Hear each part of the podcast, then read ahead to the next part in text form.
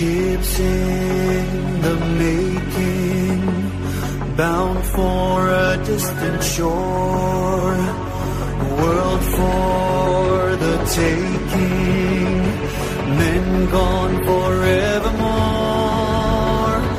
boarding and setting Sexto Continente. Dirigido por el obispo de San Sebastián, Monseñor José Ignacio Monilla.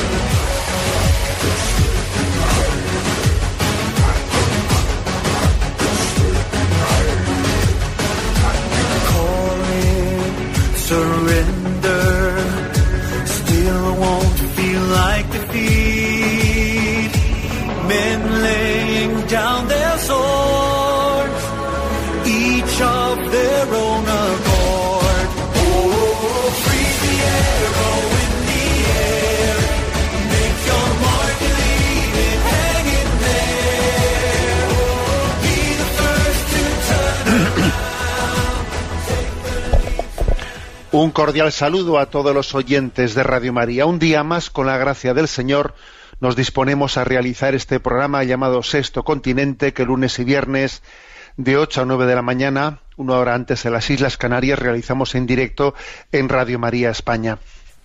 Pienso que la entradilla que me dispongo a hacer en este programa de Sexto Continente, en este día 15 de julio, víspera de la Virgen del Carmen, pues es posible que le sorprenda a más de un oyente por lo inusual de la cuestión que voy a abordar. Eh, quisiera hablar de la inviolabilidad del secreto de confesión. Y supongo que diréis, bueno, ¿y cuál es el motivo, no? De, tratar un tema así tan específico. Bueno, está aconteciendo en distintos lugares del mundo que a propósito de la lucha contra el crimen de la pederastia, eh, ha habido algunos poderes públicos que han reivindicado que no se permita ningún ámbito que esté bajo, bajo el sigilo, bajo el secreto frente a, a los poderes públicos. Lugares como Australia, Chile, Costa Rica, incluso California, aunque gracias a Dios en el caso de California se han retractado ¿eh?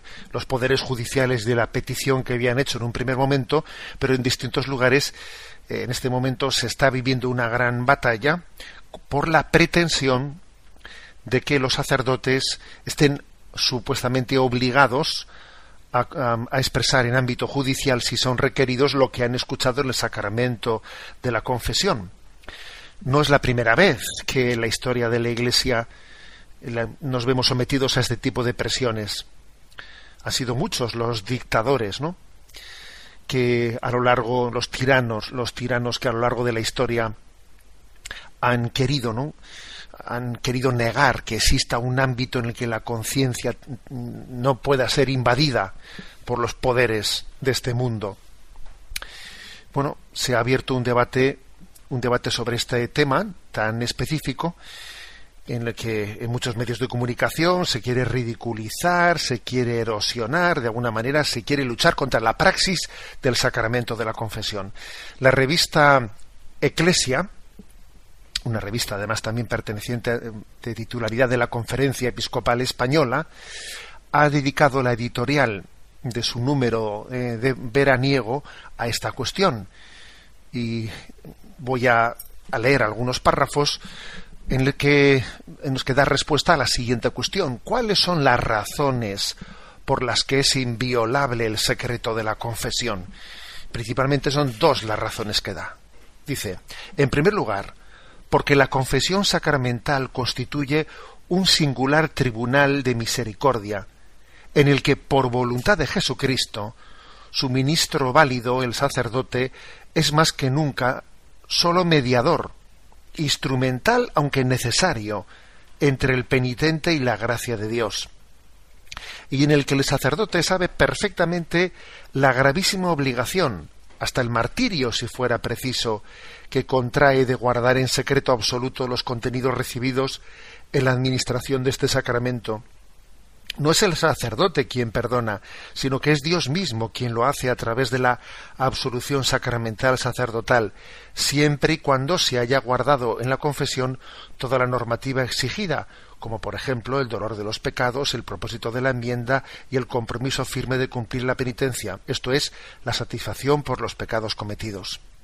El hecho de que el verdadero destinatario de la confesión sacramental y a la par el juez único de ella sea Dios mismo, obliga a que el sigilo sacramental no admita excepción alguna, y de ahí que no sea comparable, aunque este también es importante, al secreto profesional, que en casos extremos sí admite excepciones.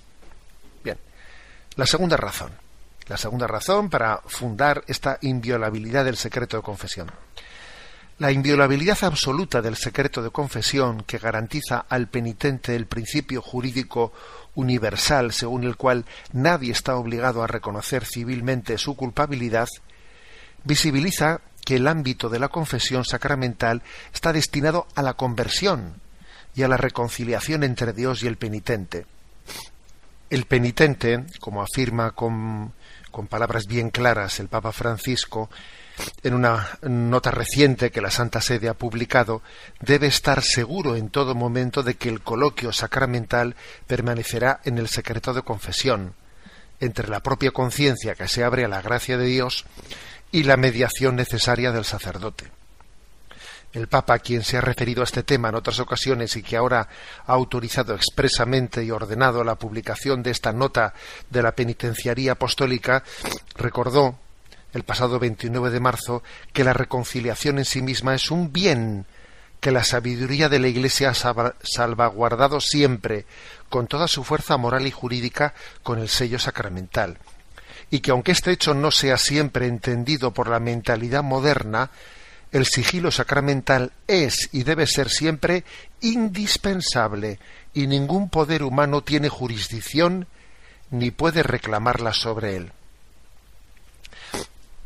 Bueno, pues esta es la afirmación ¿no? contundente que se hace en esta editorial de la revista Eclesia.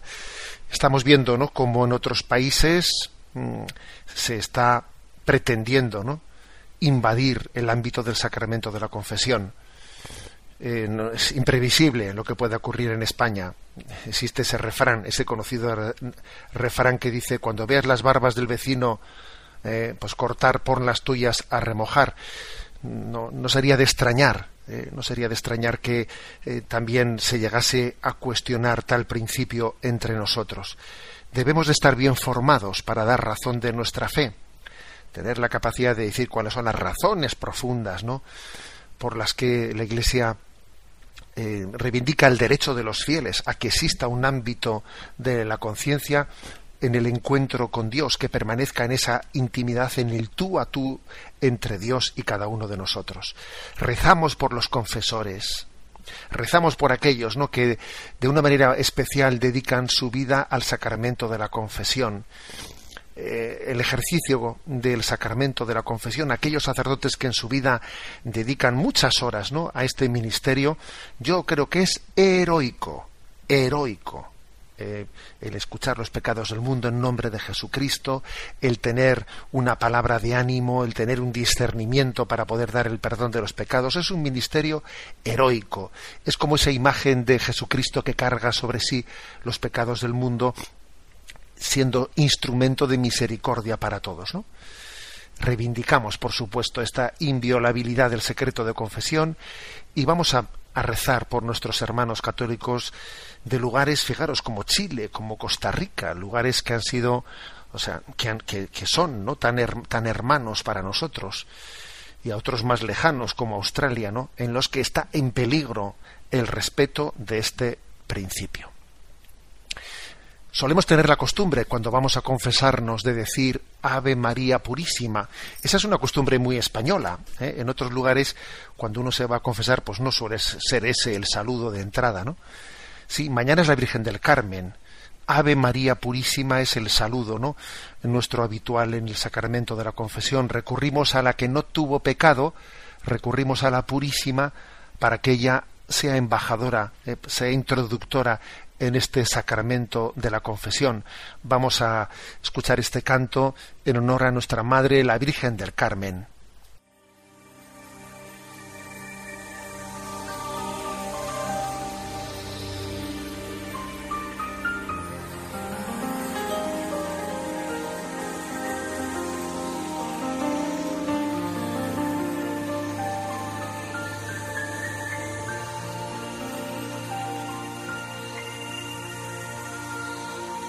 Sabías que sobre el agua tu bebé caminaría. Tú sabías que del pecado a nuestros hijos salvaría. Cuéntame si sabías que el niño que nació te trajo nueva vida. Fue Dios quien le entregó. Tú sabías que tu bebé al ciego vista le daría. Tú sabías que la tormenta su mano calmaría. Cuéntame si sabías que el cielo caminó al besar a tu pequeño, besando estás a Dios el ciego verá, el sordo irá y el muerto vivirá. El mudo con su boca, cordero alabará.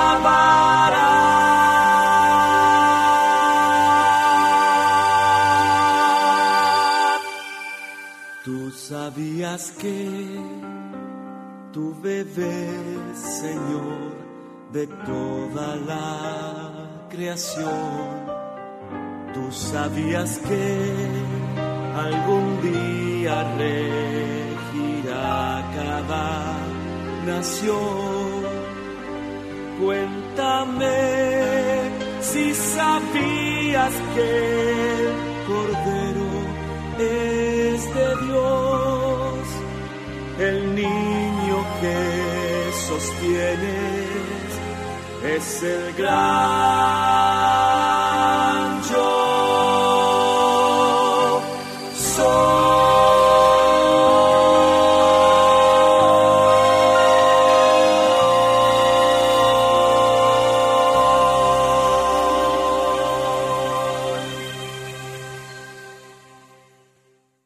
Bien, vaya por adelantado de víspera nuestra felicitación a todas las Cármenes en este día de la Virgen del Carmen, a todas las carmelitas de tantas ramas religiosas que celebran eh, pues ese, día de una manera tan especial, a todos quienes tienen como patrona la Virgen del Carmen, a los marinos e incluso a naciones hermanas que tienen la Virgen del Carmen como patrona.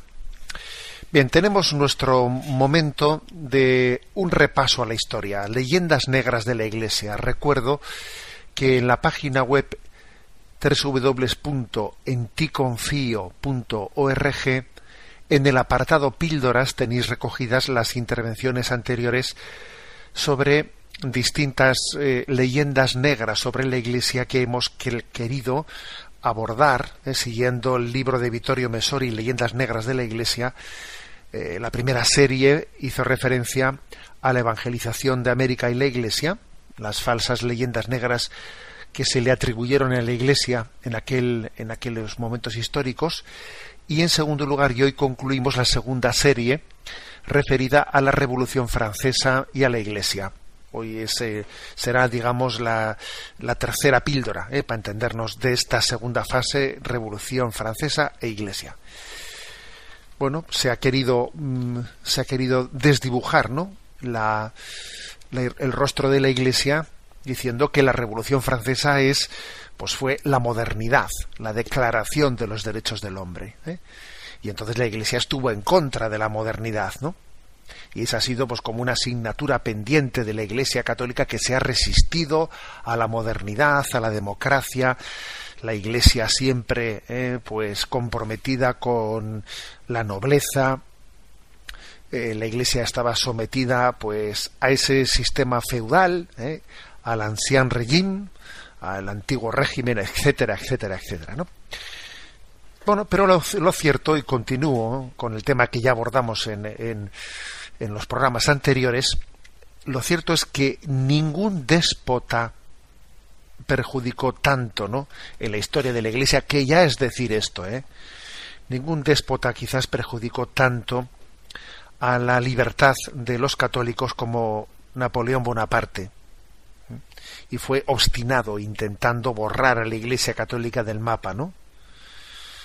Eh, y decir que, por ejemplo, pues consiguió hacer prisionero al Papa Pío, Pío VI, despojándolo de todos sus bienes, y el Papa Pío VI murió prisionero en Francia en 1799, ¿no? Y intentó que fuese imposible conseguir un sucesor. Napoleón Bonaparte, él quería terminar con el papado.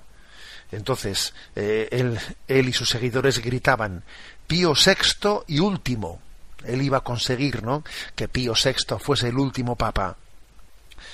Bueno, gracias a Dios Pío VII fue elegido, ¿eh? con muchos problemas, tempestuosamente, porque un grupo de cardenales consiguió reunirse en Venecia, ¿no? Y bueno, y Pío VII pasó todo su pontificado amenazado, amenazado en prisión, amenazado por, vamos, obviamente por Napoleón Bonaparte, aislado, etcétera, etcétera, ¿no? en una continua escapando siempre del tirano, ¿no?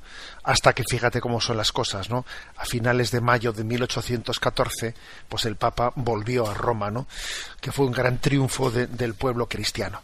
Bueno, esta es la realidad, ¿eh? Esta es la realidad de lo que aquí se, se, se presenta, ¿no? Como la Francia, la Francia de la, de la modernidad. Bueno, para que nos hagamos una idea, mm, vamos a retrotraernos a ese momento del estallido del estallido de la Revolución Francesa, ¿no?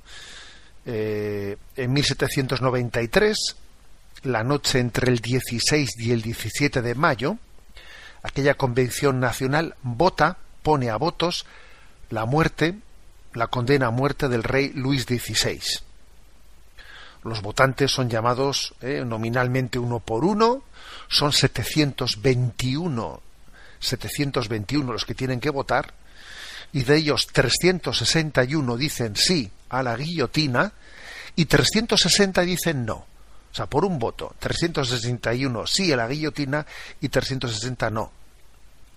Bueno, pues esto ilustra bien el clima eh, en el que se desarrolla ¿no? aquel momento. Hay declaraciones antes de votar que dicen hay que degollar al puerco. ¿eh? no queremos juzgar al rey, queremos matarlo.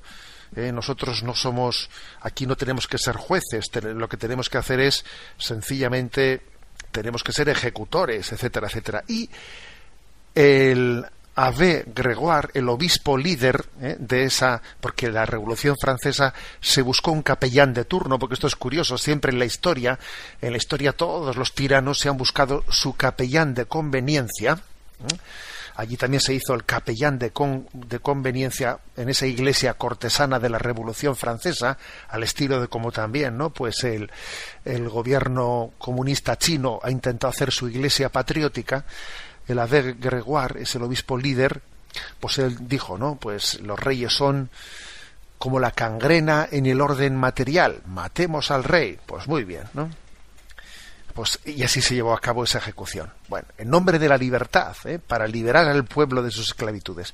Es muy interesante luego seguir el hilo de la historia y ver las cosas en que han terminado, ¿no? Porque allí hubo, como he dicho, esos 361 frente a los 360 que llevaron al rey a la guillotina. Muy democrático todo, porque la democracia, ¿eh? pues eso, pues eh, el poder viene del pueblo, ¿no? Pues eso, ganó, ganó el sí.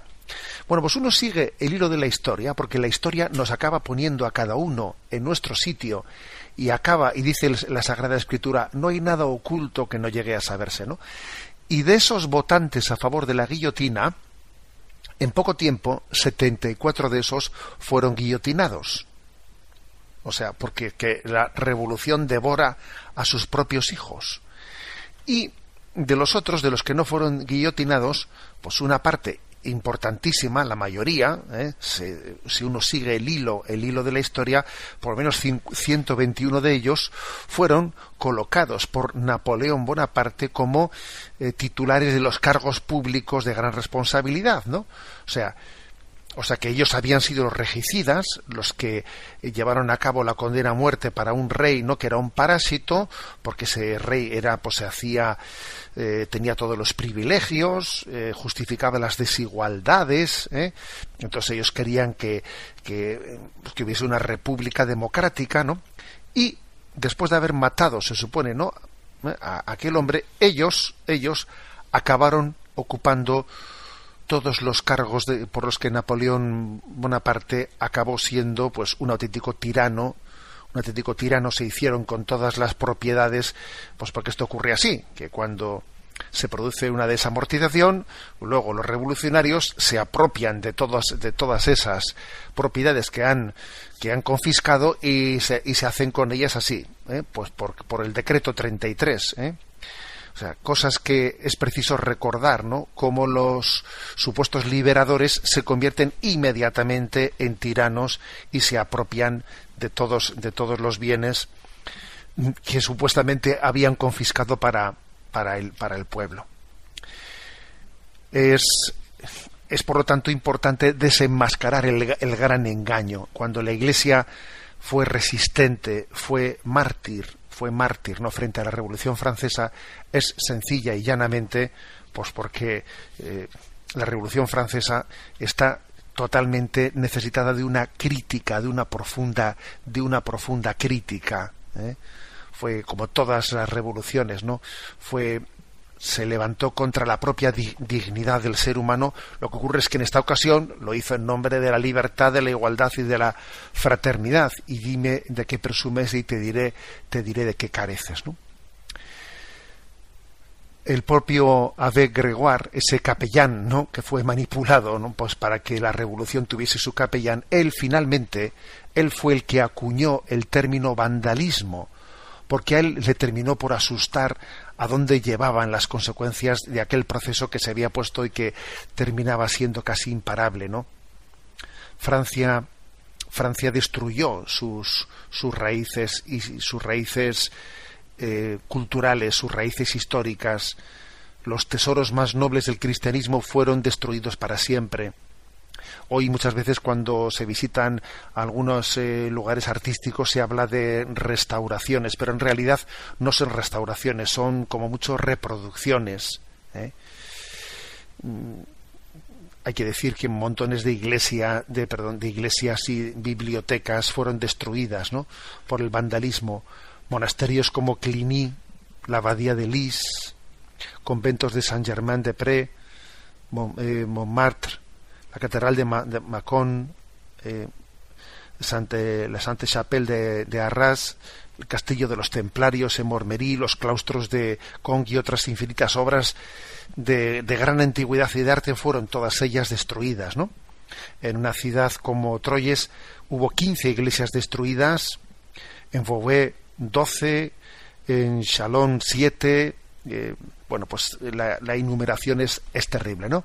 En Aviñón, fijaros en Aviñón, en aquella joya, cegados por el obvio de la revolución, pues durante días alimentaron una gran hoguera con los muebles preciosos ¿eh? de Aviñón, incluso con todas las obras de, de, la pinacoteca. Durante días y días se mantuvo el fuego, ¿no? quemando todas, todas las raíces. Y aquel, y aquel eh, digamos, capellán útil de la revolución, la de Gregoire. Pues levantó la voz, lógicamente, sin que nadie le escuchase, porque había sido, como se suele decir, ¿no? Popularmente hablando, pues un tonto útil utilizado al servicio de, de la revolución. hay que decir sencillamente, ¿no? Pues que este desastre, este desastre supuso eh, la desaparición de las congregaciones religiosas, la expulsión, la expulsión de tantísimos, ¿eh? de tantísimos sacerdotes de Francia. En 1815, 26 años después de aquel funesto 1789, ¿eh? pues Francia era un campo desolado, ruinas amontonadas, ¿no? allá donde los hombres habían trabajado durante siglos para crear la belleza, la cultura, el arte. Y por lo tanto, eh, creo que cuando se le acusa a la Iglesia, ¿no? En esa leyenda negra, de haber estado en contra de la modernidad, de haber estado en contra de la proclamación de los derechos del hombre, pues la verdad es que se está teniendo un desconocimiento de la historia tremendo. La Iglesia estuvo pues donde tenía que estar, ¿no? resistiendo a esa sin razón y denunciando obviamente que cuando damos la espalda a Dios perdimos, perdemos el sentido común, como obviamente se perdió en la Revolución Francesa. Y bien, después de esta incursión histórica en la historia, tenemos nuestro rincón del DOCAT. Sabéis que reservamos un momento de este programa Sexto Continente para comentar cada día un punto de este compendio de la doctrina social de la Iglesia llamado DOCAT. Nos toca el punto 141. Y recuerdo que en el anterior se había hablado sobre el nacimiento pues de la en el siglo XIX de la llamada cuestión obrera de la revolución industrial. Ahora el 141 dice: ¿Cómo se desarrolló la doctrina social de la Iglesia? Dice: la Iglesia quiso reaccionar ante los retos de la cuestión obrera, desarrollando su doctrina social. Ya en los comienzos de la revolución industrial hubo notables personalidades que se ocuparon de esta cuestión, como por ejemplo el obispo de Maguncia, Wilhelm Emanuel von Ketteler, que vivió entre 1811 y 1877. En la primera encíclica social que publicó León XIII en 1891, Rerum Novarum, atacó la división de la sociedad en clases y criticó las condiciones de trabajo y salario de las primeras fases de la revolución industrial, que definió como una violación de los derechos y dignidades de la persona el Papa pidió que los trabajadores pudieran participar justamente de la creciente prosperidad económica y advirtió con insistencia de los peligros de la lucha de clases. Bueno, mm, afortunadamente la Iglesia, eh, digamos que no llegó tarde, eh, no llegó tarde, o sea, reaccionó eh, ante esa gran emergencia social que se produjo con los abusos de la revolución industrial la revolución industrial desató, pues, pilló, o sea, no se encontró en ese momento, ¿no? carentes de toda una organización social para tutelar los derechos eh, de los de los más de los más débiles y digamos que eh, se de una manera muy muy mayoritaria o por lo menos muy extendida digamos los grandes productores los, los grandes empresarios se, se, se constituyeron en la en la práctica en explotadores de las clases más pobres. ¿eh? Que fueron a las ciudades porque el campo también pues vivía una gran crisis pensaban que en las ciudades tenían su futuro y ahí se encontraban pues con unos regímenes laborales con unos horarios que eran inhumanos, con unas condiciones de trabajo inhumanas y con unos salarios de miseria, de auténtica miseria. Bien, siempre como suele ocurrir en estos casos, ¿no? Dentro de la vida de la Iglesia hay algunas eh, algunas personas que son pioneras que, que, son especialmente proféticos, como este obispo alemán de Maguncia, ¿eh? y que él proclamó con fuerza, aquí hay una, una, cita suya, que la cuestión social toca el depositum fidei, el depósito de la fe. Él dijo, cuidado, esta, estas grandes injusticias, explotaciones de las que estamos siendo testigos, tenemos que denunciarlas, porque esto que está pasando toca el depositum fidei, o sea, la Iglesia tiene la vocación de defender el depósito de la fe, pero ojo, es que eh, una injusticia social tan, eh, tan eh, lacerante toca el depósito de la fe, porque porque es imposible poder recibir el depósito de la fe mientras que no se denuncia al mismo tiempo esas grandes injusticias que se están cometiendo. Si se dice que Dios es Padre de todos, se proclama en nuestro credo que Dios es Padre de todos, que somos hermanos, que somos hijos suyos, ¿no? Pues entonces hay que denunciar como una consecuencia lógica, lógica, pues eh, la organización del mundo en el que se olvida la, fraternidad entre todos nosotros, ¿no? Y la explotación del hombre, del hombre por el hombre. Bueno, como digo, este obispo alemán, obispo de Maguncia, fue uno de los pioneros, ¿no? De esa reacción desde la, desde la, desde la doctrina católica y eh, el primer papa, León XIII, eh, promulga la primera de las que serán encíclicas sociales. ¿eh? desarrollando todo un cuerpo doctrinal llamado Doctrina Social de la Iglesia, haciendo, haciendo referencia a las grandes cuestiones sociales de justicia social eh, desde las que la Iglesia quiere iluminar eh, desde su cuerpo doctrinal. Eh, lo que fundamentalmente denuncia León XIII en Rerum Novarum en esta primera encíclica de 1891 son dos cosas. La división de la sociedad en clases sociales, que obviamente pues eso pues es una auténtica es, es un caldo de cultivo de las revoluciones un caldo de cultivo de las guerras como luego ocurrió desgraciadamente no en las revoluciones marxistas es un caldo de cultivo en el que se difunde el odio se difunde la, la, la visión de unos contra otros ¿eh? Eh, y de hecho aquí, fijaros, en Rerum Novarum, en el punto 15, dice, es mal capital, es mala cosa, ¿no? En la cuestión que estamos tratando, suponer que una clase social sea espontáneamente enemiga de la otra, como si la naturaleza hubiese dispuesto a los ricos y a los pobres para combatirse mutuamente en un perpetuo duelo. O sea, dice el Papa, es un gran engaño del demonio, ¿no? Hablar de clases, de clases sociales y de, que cada uno tiene que defender los intereses de su clase social, ¿no? Y entonces, pues digamos, la, la política social está pues para que unas clases sociales luchen contra otras clases sociales. Ojo, eh, que por desgracia este esquema todavía está presente en, en muchos, eh, en muchos espectros políticos de, eh, de nuestro tiempo. Eso es lo primero que el Papa denuncia. No entremos en esa trampa, ¿no?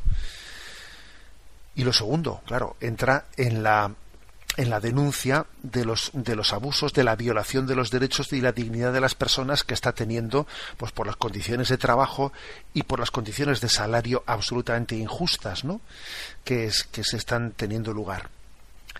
Y habla del derecho a que los trabajadores participen de la prosperidad económica en el fondo es como digamos un derecho participativo la, la riqueza la riqueza se genera entre todos y es para todos no hay hay por lo tanto una eh, un, un, destino común y, y también hay una llamada desde la doctrina social de la Iglesia a la coparticipación ¿no?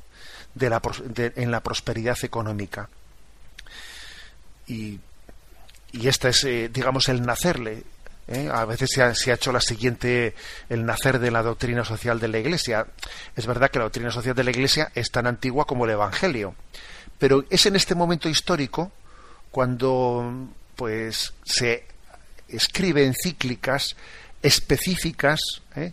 sobre cuestiones de doctrina social y por eso es este el momento histórico en el que eh, se acuña este nombre, ¿no? La doctrina social de la Iglesia. Pero mm, repito, que la doctrina social de la Iglesia es tan antigua pues como el propio evangelio y de hecho hay muchos padres de la Iglesia pues que tienen un cuerpo doctrinal muy importante ¿no? para entender eh, lo que lo que podemos decir que es el depósito común de la Iglesia en materia de justicia social. Bien, tenemos otro descanso musical también en honor a María, nuestra madre.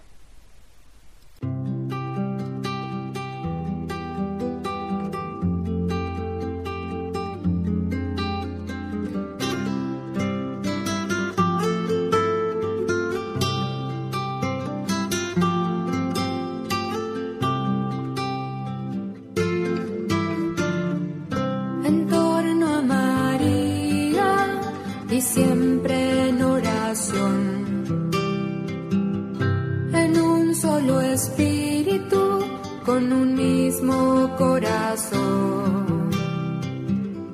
En torno a María, la iglesia se formó.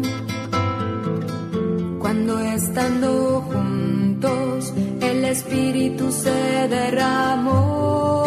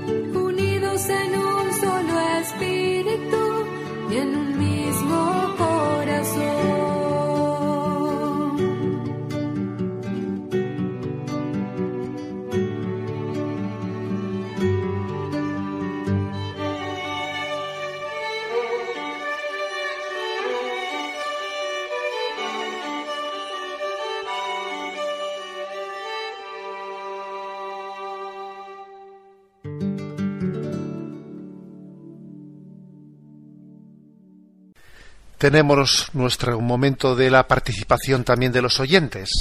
Como siempre suelo recordar, pues hay un correo electrónico sextocontinente arroba al que podéis hacer llegar pues vuestras preguntas, vuestras aportaciones y también creo que es hermoso, ¿no? Pues que pueda haber también esta interacción con los oyentes del programa.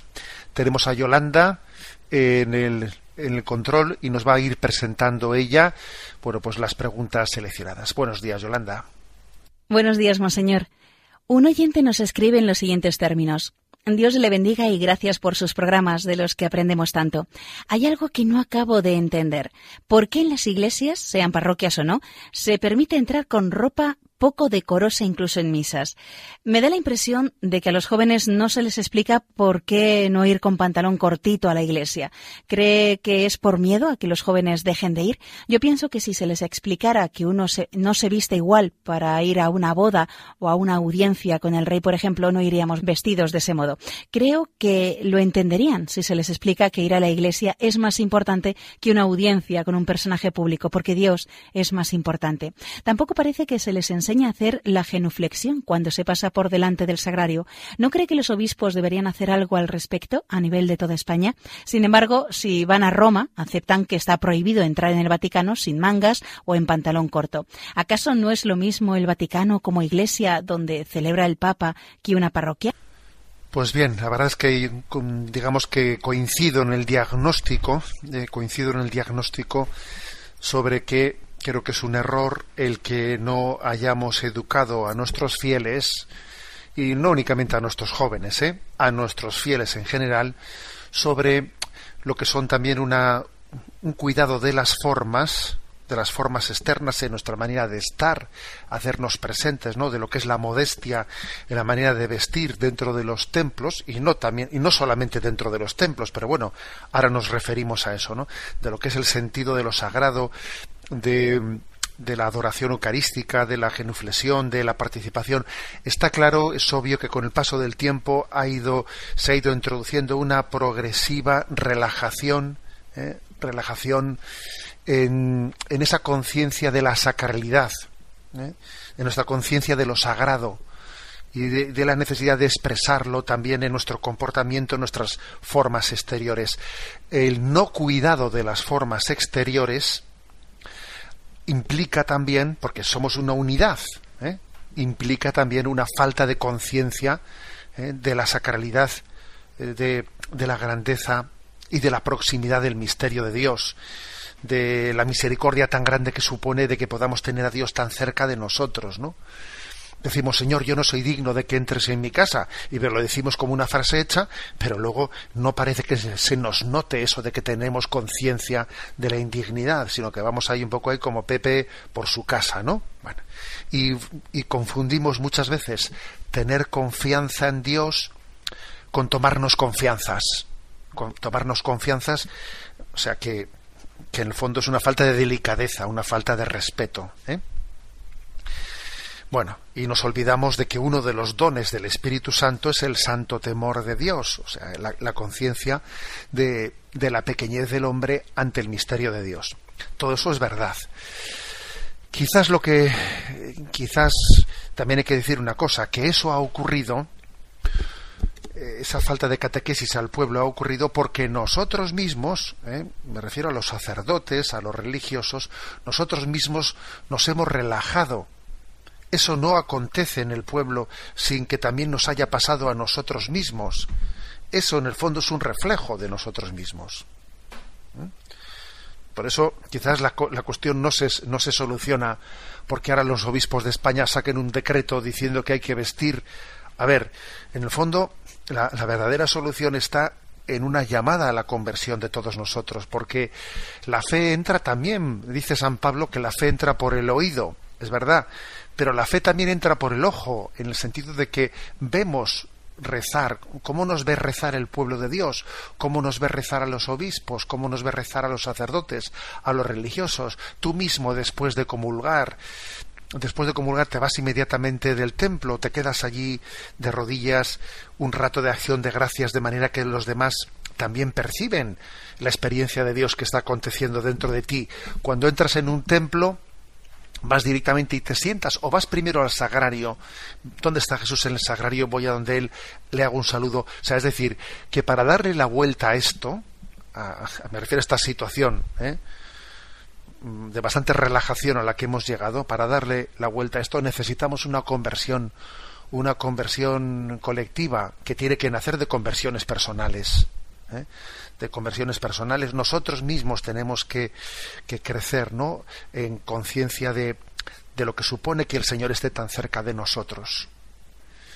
Y y expresarlo ¿no? en la devoción de nuestra no solo de nuestras palabras sino de nuestros actos y de, nos, y de nuestros signos es mucho lo que nos jugamos ¿eh? porque repito la fe entra por los ojos no solo entra entra por el oído bueno damos paso a la siguiente consulta Sonia de Vitoria pregunta, el 9 de julio envió usted a redes sociales un mensaje que ha tenido una resonancia muy superior al resto de los mensajes, a pesar de tratarse de una frase muy espiritual, de esas que no parecen tener encaje en el pensamiento contemporáneo. La frase era, el corazón no es de quien lo rompe, sino de quien lo repara. Por ello, nuestro corazón es de Jesucristo. ¿Cómo explica usted la viralización de un mensaje de este tipo? Pues sí, es cierto lo que dice Sonia de Vitoria. ¿eh? Ese mensaje pues tuvo pues una dice ya viralización bueno pues tuvo una, repercusión un eco muy superior a, a, lo que generalmente no suelen tener los, los mensajes en redes sociales y tanto pues en Facebook como en Twitter como en Instagram vi que tenía pues una difusión muy grande llegando a más de 600.000 600.000 personas y también he visto que en la prensa escrita también ha tenido eco ese mensaje, ¿no? Y yo desde luego también sí que pensé, fíjate tú, qué tecla, ¿no? Qué resorte, qué resorte ha podido llegar a tocar este mensaje para que tenga ese efecto, ¿no? Esa frase, el corazón no es de quien lo rompe, sino de quien lo repara, y por eso nuestro corazón es es de Jesús, es de Jesús, ¿no?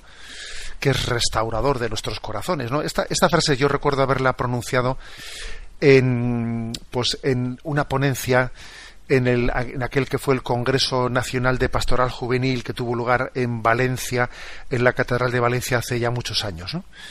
Y era un poco la conclusión de una conferencia en la que hablaba de las heridas afectivas, las heridas afectivas que condicionan mucho este, nuestra felicidad y nuestra capacidad incluso de recibir el mensaje de Jesucristo. Estamos, nuestra generación se caracteriza por, por muchas heridas afectivas, ¿no? Eh, la dificultad de amar, la dificultad de superar nuestra tendencia narcisista, etcétera, ¿no? Bueno, es algo que nos hace sufrir muchísimo, ¿eh? el no haber tenido experiencias de un amor estable es, es la fuente principal de infelicidad. Entonces yo creo que que este mensaje ha tenido un eco especial porque de alguna manera toca esta tecla, toca este resorte, o sea, pone un poco el dedo en la llaga en lo que es eh, la causa principal de nuestros sufrimientos. El hombre sufre porque no es capaz de amar como Jesucristo ama. Ese es, no nos engañemos, ese es el motivo principal de nuestro sufrimiento. ¿Por qué sufrimos? A ver, tú dirás muchas cosas, muchos motivos, es que me ha pasado esto, ¿sabe usted? Es que me ha pasado lo otro. A ver, sí, pero, pero el problema no está en las cosas que te pasan, sino el problema está en que tú no eres capaz de amar en medio de esas cosas que te pasan, ¿no? No eres capaz de trascender, no eres capaz de, de perdonar, no eres capaz de ver una providencia en que Dios es capaz de sacar bien de todo, ¿no? Y respiras por tus heridas, respiras por esas heridas. ¿eh? Entonces Jesucristo viene y Él nos ofrece que esas heridas sean el lugar en el que Él se despose con nosotros. Este es, este es el milagro de la redención, ¿no? Jesús nos ofrece, nos muestra un corazón herido, que es el corazón de Jesús, y te dice, tus heridas van a ser el lugar en el que yo me junte contigo, ¿no? Jesús no es el que ha roto nuestro corazón, el, corazón lo ha roto el pecado, lo ha roto las traiciones, ¿no? Pero Jesús viene a restaurar nuestro, nuestras heridas, a repararlas. ¿eh? Por eso dice esa frase, ¿no? El corazón no es de quien lo rompe, sino de quien lo repara. Lo curioso es que la reparación del corazón ha tenido lugar mediante un corazón también herido, que es el corazón de Cristo, pero herido de otra manera, no herido por, por nuestros pecados, no, ¿eh? que viene y se desposa con nosotros y entonces nuestro hace que sea la herida sea el lugar de la alianza de los corazones y nos sentimos comprendidos por el corazón de Jesucristo, nos sentimos amados por él, ¿no? Y por eso él puede decir Venid a mí los que estáis cansados y agobiados, que yo os aliviaré. Yo te comprendo porque yo también he sufrido como tú, yo también he sido traicionado como tú, te comprendo, ¿eh? pero te enseño a trascender, ¿eh? a trascender y a amar en medio de esa situación. Bueno, no, ojalá, ¿no? Pues ese mensaje enviado a redes el 9 de julio sirva eh, para que muchas personas se adentren en la, en la espiritualidad del corazón de Cristo. Damos paso a la siguiente consulta. Un joven nos plantea, Buen día, señor obispo, le escribo de México. Gracias por siempre ayudar con sus palabras. Tengo 26 años y quisiera saber algunas cuestiones con respecto a la oración. Escuché a un sacerdote decir una historia de un personaje que oraba mucho, pero que en una ocasión renegó de su fe. Al tiempo se arrepintió y con humildad reconoció que ese día no había rezado. Yo interpreto esto como que si esa persona hubiera rezado ese día, entonces tal vez no hubiera renegado porque hubiera tenido la fuerza que se encuentra en la oración. Y también dijo el sacerdote que si tenemos pecados es como una barrera para que Dios nos escuche. Entonces tengo estas dudas. En mis rezos le pido a Dios muchas cosas, como el mendigo que soy ante Dios, pero cuando no rezo, Dios no estará dispuesto a ayudarme. Por ejemplo, si en la oración le pido que proteja a mis padres, cuando no rezo, ¿no les protege? Si estoy en pecado, por mucho que le pida a Dios, no me escuchará, por ejemplo, si unos padres que viven en unión libre tienen un hijo enfermo y le piden a Dios que lo cure, Dios no escuchará su oración porque viven en unión libre. Vamos a ver, yo creo que detrás de esta consulta de este joven mexicano existe la necesidad de purificar la imagen de Dios, que a veces hacemos una imagen pues en la que proyectamos nuestra mezquindad, ¿no? Eso me suena un poco a que cuando a esa especie de envíos que te dice no reza tales cosas, si rezas esto te va a ocurrir eh, no sé qué bendiciones, tal persona, estas cadenas, ¿no? Cadenas de oraciones. Y si tú rompes esta cadena de oraciones te va a pasar una desgracia.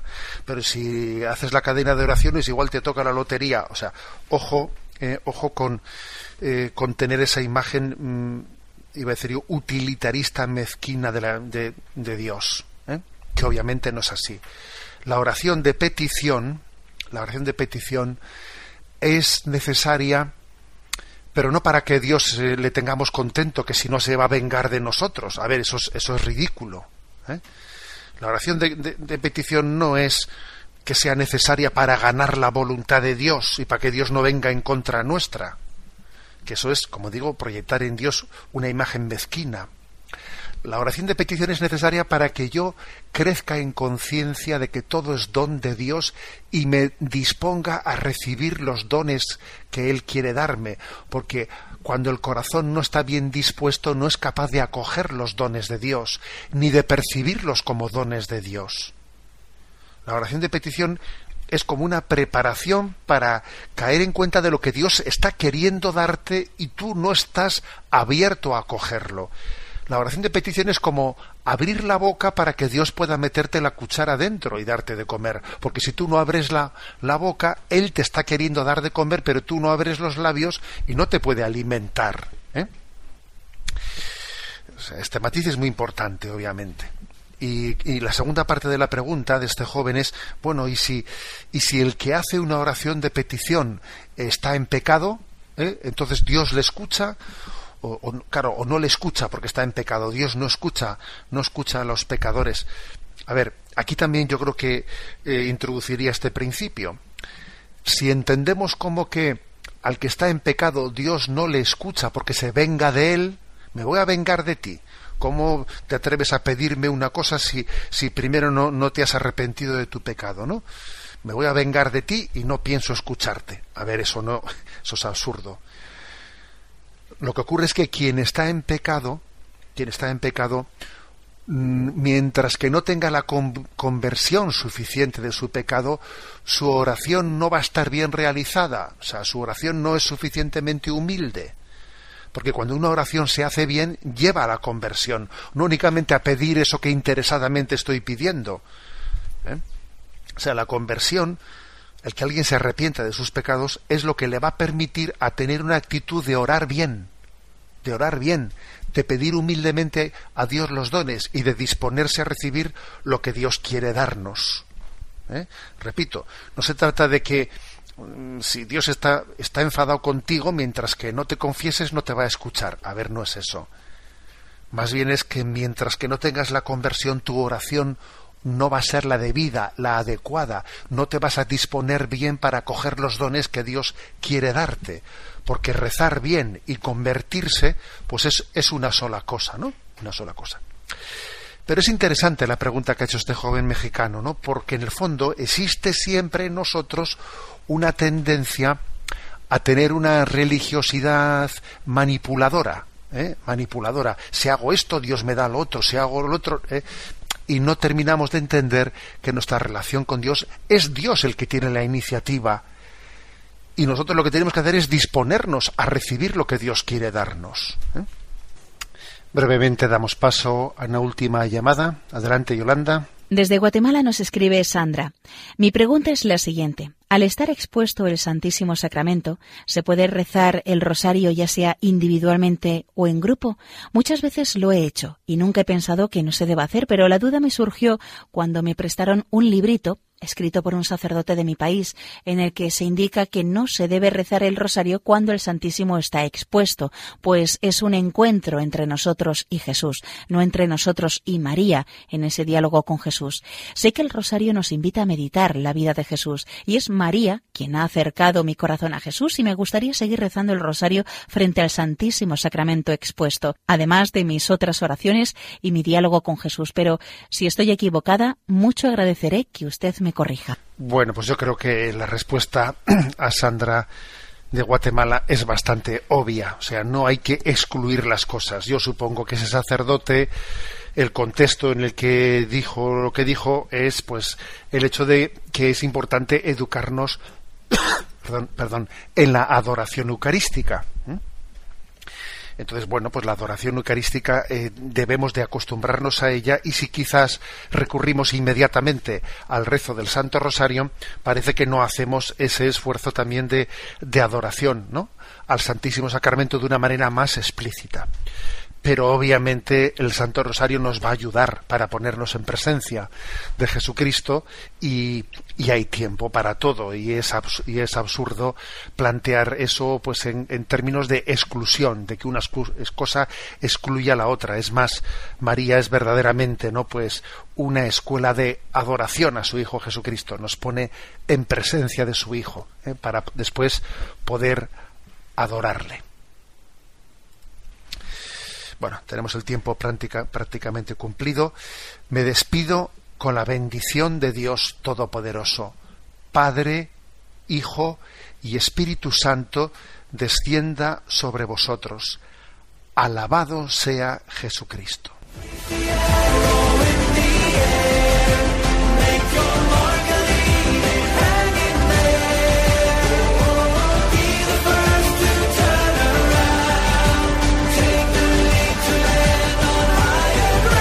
Y así finaliza en Radio María, Sexto Continente, un programa dirigido por el obispo de San Sebastián, Monseñor José Ignacio Monilla.